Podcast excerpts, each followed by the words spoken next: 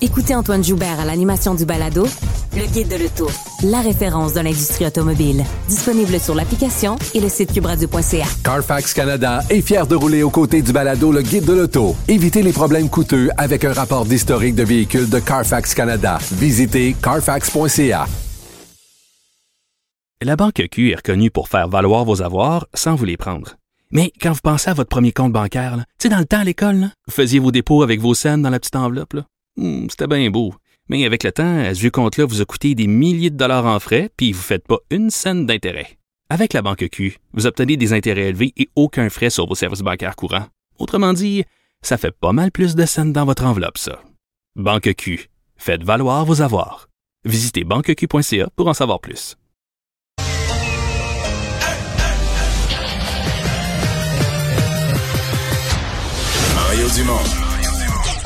Organiser, préparer, informer. Les vrais enjeux, les vraies questions. Mario Dumont. Les affaires publiques n'ont plus de secret pour lui. Cube, Cube Radio. Bonjour tout le monde, bienvenue à l'émission. Bonne fin d'après-midi, un petit peu pluvieuse sur Montréal. Bonjour Vincent. Salut Mario. C'est ta fête? Ben oui, c'est ma fête. Écoute, euh, t'es pas, euh, tu le dis pas sur Facebook, faut croire parce que je le savais pas. Je suis pas sur Facebook. En fait, mon émission est sur Facebook, mais pas mon, mon Bon, moi-même. pour ça. Moi, s'il y a pas Facebook, euh, t'as pas de fête, là. Je suis désolé. Hein? Hey, Achille qui est... Qui est vite sur le piton. Achille qui est vite sur le piton. Ben oui, ben Bon. oui, ben oui, 52 ans aujourd'hui. Ça, là, tu changes pas de dizaine, t'es confortable pour encore un petit bout. 52. L'équipe est jeune à Cube Radio. Quand je dis ça, j'ai 52 ans en je vois tous les yeux qui regardent au plafond en disant oh là là là là là là. Ouais. non, non, elle est encore, euh, le 52, c'est le nouveau 38. Non, ça c'est toute la. Ah, c'est ça. ok. Bon. Faut me voir me lever le matin, là, me déplier du lit. Là, 52, c'est 52. Donc, euh, on va se parler d'un nouveau virus en oui, ville. écoute, 17 cas sous enquête là, de la variole euh, du singe. Ça fait quand même beaucoup jaser au Québec aujourd'hui. On parle de gens de Ouais. 30 et 55 ans. Ça peut te placer, t'es dans le, Oui. t'es dans la zone. Euh, heureusement, euh, c'est pas très contagieux. Je vais faire entendre tantôt Mylène Drouin qui a fait un peu le point euh, sur ce pour dossier. l'instant, ça se comporte un peu comme une, in- une infection transmise de peu près, ouais. Et on va rejoindre l'équipe de 100% Nouvelles. 15h30, c'est le moment d'aller retrouver notre collègue Mario Dumont. Salut Mario. Bonjour. La coroner euh, Jeanne Kamel qui a présenté et surtout commenté son rapport sur les CHSLD. On va écouter ensemble euh, quelques extraits. En ce qui concerne Iran, là, euh, les gens ont failli. Que ce soit les propriétaires d'Iran, le CIUS, ainsi que le ministère. En conventionnant les privés, ce que ça permet, c'est que les gens, justement, sont sur les mêmes, le même statut de convention collective que les autres employés du réseau. Les salaires sont concurrentiels. Moi, je recrute des gens que je paye actuellement moins cher que s'ils travaillaient chez McDonald's. Ça fait pas de sens. Euh, Lorsqu'on avait rendu public ce rapport-là en début de semaine, on avait l'impression que le gouvernement avait été épargné. Hein, la ministre Blais, là, à qui on avait dit que c'était le témoignage le plus crédible. Mais aujourd'hui, on se rend compte que tout le monde a failli, Mario, y compris le ministère. Je pense que certaines personnes ont, ont confondu. Euh, Elle a dit, ben, elle l'a redit aujourd'hui clairement que la ministre Blais avait livré un témoignage crédible, un des plus crédibles. Et la raison principale du témoignage crédible, c'est que la ministre Blais a osé euh, dire, a osé affirmer clairement qu'avant, oubliez ça, là, avant le 9 mars, là, parce que tu sais, il y avait toute l'histoire de la ministre McCann qu'au mois de janvier, dans une réunion, il avait commencé à penser ce qu'on pourrait faire pour les CHSLD puis tout ça. Mais ça, euh, c'était vrai puis c'était rien. là. tu comprends? Ça avait été dans une réunion de fonctionnaires, un mot a été dit, personne n'a rien fait après. euh, C'est pas ça agir, là.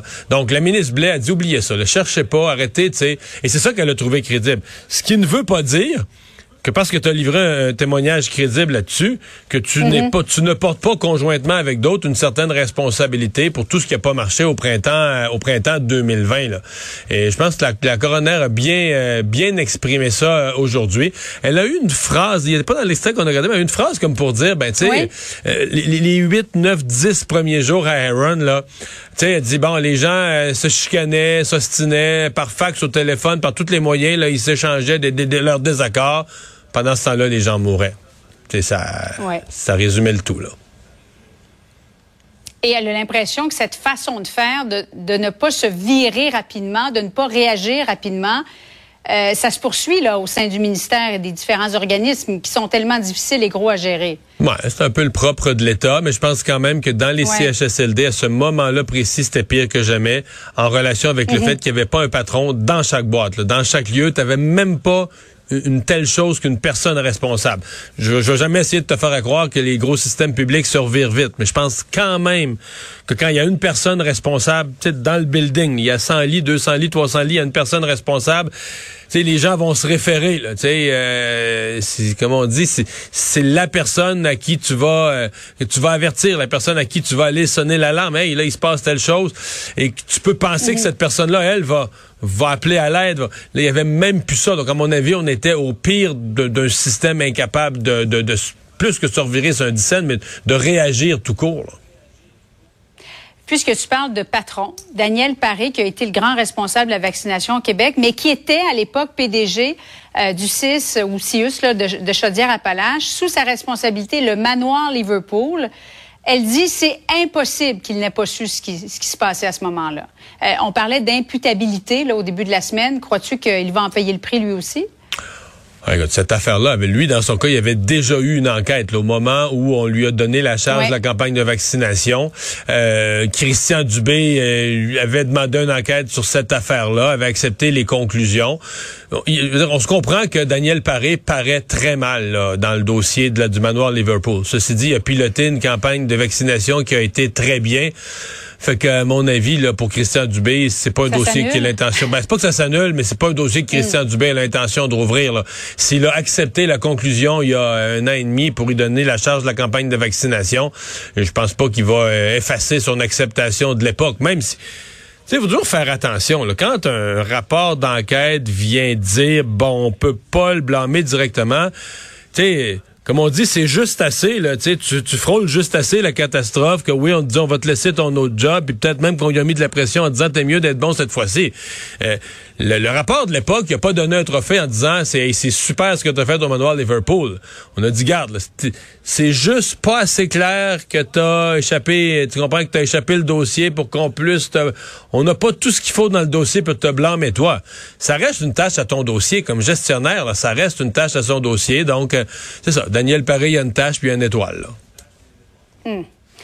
Euh, Jason Kenney, qui a démissionné hier soir après avoir remporté mais de justesse son vote de confiance, 51,4% euh, Est-ce que c'est symptomatique de ce qui se passe avec du Parti conservateur en Alberta, de ce qui se passe ou révélateur avec le parti euh, au fédéral, Mario? Euh, euh, oui, mais c'est quoi? Je remplacerais le mot parti Ouais. par mouvement. C'est plus large, le mouvement conservateur au Canada. Euh, et donc, je réponds euh, certainement oui. On voit que Jason Kenney, Jason Kenney, c'est un, pilier là, du mouvement conservateur au Canada. Euh, il y a quelques années à peine, euh, c'était vu comme un des plus forts, fermes conservateurs. Euh, comme premier ministre de l'Alberta, a fait plusieurs changements budgétaires et autres. Mais euh, il n'a pas viré complotiste. Euh, il a encouragé la vaccination, Donc- etc. Et là, euh, Ouais. il y a une partie du mouvement conservateur pour qui ça, c'est une trahison. Je veux dire, si, si comme si le vaccin était politique, fait que si t'as encouragé les vaccins comme Justin Trudeau, t'es dans le même camp que lui, t'es pas un vrai conservateur. C'est, je sais que c'est, là, tu te dis, OK, est-ce que ces conservateurs-là vont se revirer aussi contre l'insuline? Y a-tu d'autres affaires? Là, c'était le vaccin contre la COVID. Y a-tu d'autres affaires dans mire qui vont se revirer contre? Euh, les vaccins contre la rougeole? Est-ce qu'ils vont militer pour le retour de la rougeole? Ça, c'est certain que ça fait peur, mais c'est une partie du mouvement conservateur et ce n'est pas une partie qui rapetisse. C'est une partie grandissante. Parce que lui, il est celui qui a appliqué le moins... Bon, évidemment, il s'est mis un peu tout le monde à dos. Parce que lui, il est celui qui a appliqué le moins de mesures sanitaires au Canada, de tous les premiers ministres des provinces. On se souvient qu'à un moment donné, ses soins intensifs débordaient. A fallu qu'il... On a même pas pensé qu'au Québec, on allait accueillir des patients de soins intensifs transférés par avion ambulance de là. Il y en a eu, je pense, en Ontario. Il y en a eu en Saskatchewan, c'est certain. Donc, euh, là, on lui a... Donc, ceux qui étaient pour une gestion plus rigoureuse de la pandémie lui ont reproché d'avoir mal géré la pandémie. Puis, ceux qui voulaient euh, la liberté, là, ben, il n'y en a pas un d'entre eux qui dit, ah ben, lui, il a mis moins de mesures que tous les autres. Personne lui donne le crédit pour ça. Fallait rien faire pantoute. C'était pas une mesure du tout. C'était tu t'occupes pas de ça, la pandémie, le monde qui meurt, puis tout ça, puis il en mourra pas plus, puis il en mourra plus. On le sait pas, on le comprend pas. On veut plus voir, on veut plus de médecins à la TV, on veut plus de politiciens qui écoutent des médecins, on veut plus rien de ça. Fait que lui, de la minute qu'il a pris certaines mesures, puis il était déjà trop tard, il les avait perdues. Donc là, il a perdu des deux bords. Il, s'est retrouvé, c'est sûr, en retard d'un sondage en, Alberta. Euh, Depuis un an, tous les sondages montrent que la Rachel Notley, l'ancienne première ministre du NPD, qui est toujours la chef du NPD, le battrait, ouais. le battrait clairement aux élections. Probablement que ça, ça lui a pas aidé dans son vote de confiance. Par contre, je comprends sa décision. À Mais est-ce que 51, c'est... à 51 Oui, tu peux pas rester. Là. 51,4. Il n'aurait pas pu surveiller. Ben, voyons, Mais est-ce que c'est pas inquiétant pour, pour Jean Charest qui se présente à la tête du Parti euh, conservateur, à la direction du Parti conservateur du Canada? Parce que euh, M. Kenny, c'était un vrai de vrai conservateur, Mario, et il se fait mettre dehors euh, de, de- de son propre parti, ou presque, là. Ben, moi, personnellement, je pense que ça devrait inquiéter euh, tous les conservateurs parce que de l'autre côté, euh, ça m'a donné que ça sera plus réconciliable, tout ça. là. Tout ça sera plus, euh, sera plus réconciliable parce que on pourrait dire Jason Kenney, c'était peut-être le personnage qui pouvait réconcilier tout ça et euh, qui n'aura pas réussi à le faire. Mais c'est la, euh, c'est- il y a- c'est quelque chose parce que moi, je me souviens depuis qu'il était un jeune ministre de Stephen Harper. Donc, je remonte, moi, fin des années 2000. Je remonte facilement, mettons, 15 ans en arrière que des gens disaient ça. Prochain premier ministre du Canada. Euh, il a fait l'effort d'apprendre le français parle aussi, bien français. Parle bien français. Oui. Parle bien français. Est un ministre efficace. Quand Stephen Harper, en 2011, devient majoritaire, il avait été minoritaire deux fois, devient majoritaire. Dans l'analyse des explications, là, beaucoup de gens qui arrivaient à la conclusion, il avait gagné la banlieue torontoise, où il y a beaucoup de communautés culturelles, parce que Jason Kenney, ministre de l'immigration à ce moment-là, responsable des communautés culturelles, avait tissé des alliances, avait tissé des liens, et donc avait ramené, pas toutes, mais avait ramené un vote que les conservateurs avaient pas souvent eu, là. Un vote des communautés culturelles qui retournait à Justin Trudeau depuis, mais c'est ça qui avait donné la majorité, qui avait passé Stephen Harper de minoritaire à majoritaire. Et donc, lui, je pense que son calcul, il s'est dit, garde. Là, les conservateurs ont fait 9 ans là, sous Stephen Harper, euh, effet balancier normal, les libéraux vont gouverner une coupe de mandats. Moi, pendant ce temps-là, je vais aller dans ma province. Puis quand les conservateurs vont vouloir revenir au pouvoir au bout de, je sais pas, 7, 8, Mais 9 oui. ans, ils vont chercher un chef, quelqu'un qui a été un bon premier ministre dans sa province, va être un candidat rêvé. Mais, tu sais, des fois, les affaires arrivent pas toujours comme tu les planifies. De tout évident, mais ça nous rappelle comment c'est dur, euh, la politique. Ah, ça rappelle comment Euh, c'est comment c'est très très dur. Mais là, le Parti Oui. conservateur de l'Alberta, le parce que là, il s'appelle, tu sais, c'est l'unification. Il y avait le Wild Rose Alliance, qui était un parti euh, très à droite, quasiment l'indépendantiste, très très nationaliste albertain. Lui a fusionné ça. Mm-hmm. Et d'abord, c'est un peu cette fusion là que lui a faite, mais qui qui qui, qui le fait mettre dehors. Là. Et donc, est-ce que le Parti conservateur va rester uni? Parce que est-ce que les deux ailes, dans le fond, dans une course au leadership, vont se séparer, un peu comme on a l'impression, ben, comme le parallèle que tu faisais tantôt, qu'à l'échelle du Canada, l'aile Jean Charest et l'aile Pierre Poilievre vont être difficiles à recoller au lendemain, de, au lendemain de- du choix du chef. Mario, dernier sujet, mais je ne sais pas si ça va te faire rire ou si ça va te faire pleurer. Le ministre des Finances, euh, Éric Girard, qui rencontrait aujourd'hui le grand patron de la Ligue nationale, Gary Bettman. Mario, qu'est-ce qu'on peut espérer honnêtement de, de cette rencontre-là, selon toi? faut rien espérer à court terme. Moi, je trouve que c'est une visite qui est juste pleine de logique. Il il allait à New York pour d'autres affaires. Essentiellement, il va déposer une, euh, il va déposer une carte de visite, un dossier pour dire, regardez bien, là, on le sait, là, la Ligue, vous déménagez pas d'équipe cette année, on n'attend rien, mais nous, on a un amphithéâtre, puis si vous décidez un jour de venir au Québec, mais vous aurez pas un gouvernement, à plein d'endroits, il y a des gouvernements qui veulent rien savoir du sport professionnel, qui vomissent sur le sport professionnel. Éric Girard va dire, regardez, au Québec, c'est pas ça que vous avez. Vous avez un gouvernement ouvert à faire des affaires, vous avez un bel amphithéâtre, vous avez du monde à Québec pour remplir votre amphithéâtre, des gens qui connaissent le hockey, qui connaissent les règles, qui savent c'est quoi un développement refusé, qui, qui regardent pas juste le show au début, là, tu sais, avec le, le- le- le son et lumière, mais qui, connaissent le hockey. Il y a rien d'autre qu'il peut faire. Il dépose le dossier, qu'est-ce que tu veux? On a un amphithéâtre, on a une candidature valable à Québec. Alors lui, il ne peut qu'aller redire ça à la Ligue nationale. C'est sûr, si tu me demandes, moi, comme partisan de hockey, là, je suis tellement maudit, là. je suis tellement outré de ce qui se passe en Arizona, c'est écœurant. là. Ça me choque. L'année prochaine, là, les Coyotes ont plus, des Coyotes Ouais. d'Arizona ont plus d'amphithéâtre. Tu sais ça, là. Ils vont. Mais non, ils vont jouer dans un sol d'église, Mario. Ben oui, ils vont, non, ils vont, en fait, ils vont avoir là, le centre universitaire où ils n'ont pas le droit de mettre leur logo, tout ça, à Noël. Mais là, jusque-là, ils vont jouer dans un centre communautaire. Puis ça, Batman, le Ah, monsieur, le, le monsieur le pend au-dessus de tout. Ça, il accepte ça, ça, c'est pas grave. Ça, ça, il va passer par-dessus ça. Sais, à la TV, ça va avoir l'air d'une vraie niaiserie. Là. Ils vont mettre des draps, ils vont mettre, je sais pas, ça, pas quoi, pour essayer de nous cacher que c'est un centre communautaire où ils jouent. C'est vraiment incroyable. Tu sais, c'est, tu dis alors qu'à Québec, il y aurait, il y aurait tout, mais non. Là, évidemment, ça, c'est un de ses bébés, d'avoir in- in- installé une équipe en Arizona, puis il va faire semblant que c'est un succès à la vie, à la mort. là. Mario, merci beaucoup. Bon après-midi à Au toi. revoir. Bon. Qu'à me calmer. Ben oui. Non, mais c'est écoute, tellement ridicule, tu as fait raison. Euh, écoute, le, logo, euh, écoute, ça vire en farce. Ah oui, parce que là, la raison pourquoi ils peuvent pas jouer tout de suite dedans, c'est que l'équipe universitaire a dit non, non, non, vous utiliserez pas, euh, vous mettrez pas votre odeur de swing dans notre vestiaire, vous allez vous construire vos propres chambres des joueurs. Puis là, il faut qu'ils se construisent des chambres des joueurs adjacentes dans le parking. Ça en, atten- même. en attendant, en attendant, ils jouent, ben là, je vais le dire en anglais, là, mais ils jouent dans un community arena. Un Ouais. arena communautaire. C'est un peu comme si le Canadien allait cogner euh, Ben, au centre euh, Henry ouais, à Bécomo, puis là, à Bécomo, on dirait, ah ben, désolé, mais là, euh, on va, vous entrez pas dans notre vestiaire.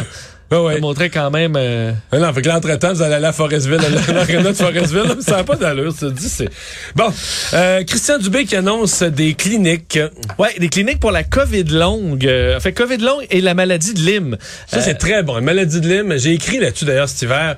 Maladie, là, les gens qui ont ça sont tous mal pris, personne s'en occupe. euh, tu sais, ils vont dans les hôpitaux, mais les spécialistes sont pas regroupés. Euh, pareil comme la COVID longue, dans le fond. là. Oui, j'ai l'impression que c'est un parcours après ça du combattant, essayer d'être traité, puis d'avoir un diagnostic clair euh, et compagnie.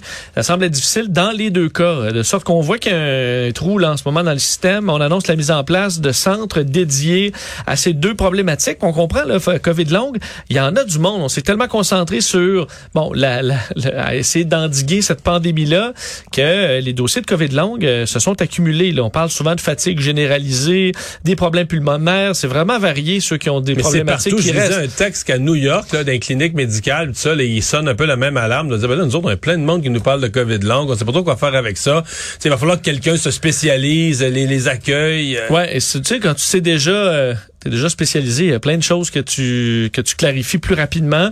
Donc, des euh, cliniques qui seront actives pendant au moins trois ans, cinq centres de référence, dix cliniques satellites un peu partout au Québec, dirigées par le CHUM. C'est ce qu'on présente. Christian Dubé, dans un communiqué, disait la COVID longue, tout comme la maladie de Lyme, dans sa forme persistante, sont des maladies qui ne sont pas encore bien comprises, tant au Québec qu'ailleurs dans le monde, de sorte que une partie de ces euh, efforts-là iront aussi à la recherche. Donc, une partie traitement, une partie recherche pour essayer de comprendre un peu plus comment ça fonctionne. Il faut dire, les cas de COVID aujourd'hui, en fait, les, hospitalisations, moins 37, donc ça a continué de baisser à 1562. Bon, soins intensifs, c'était plus 5.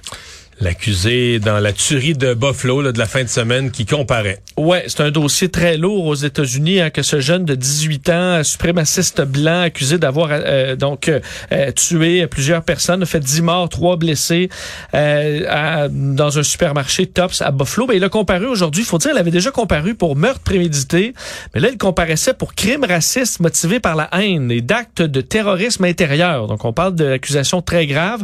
On s'entend qu'on veut le, le faire comparaître pour euh, quelque chose de plus simple au départ et ensuite on rajoute euh, des dossiers. C'est ce qui s'est fait dans une euh, audience très courte de quelques minutes à peine, mais devant des familles des victimes qui sont évidemment atterrées. Lui a pas dit un mot au, au juge aujourd'hui. Ce sera un retour en cours pour fixer au 9 juin prochain.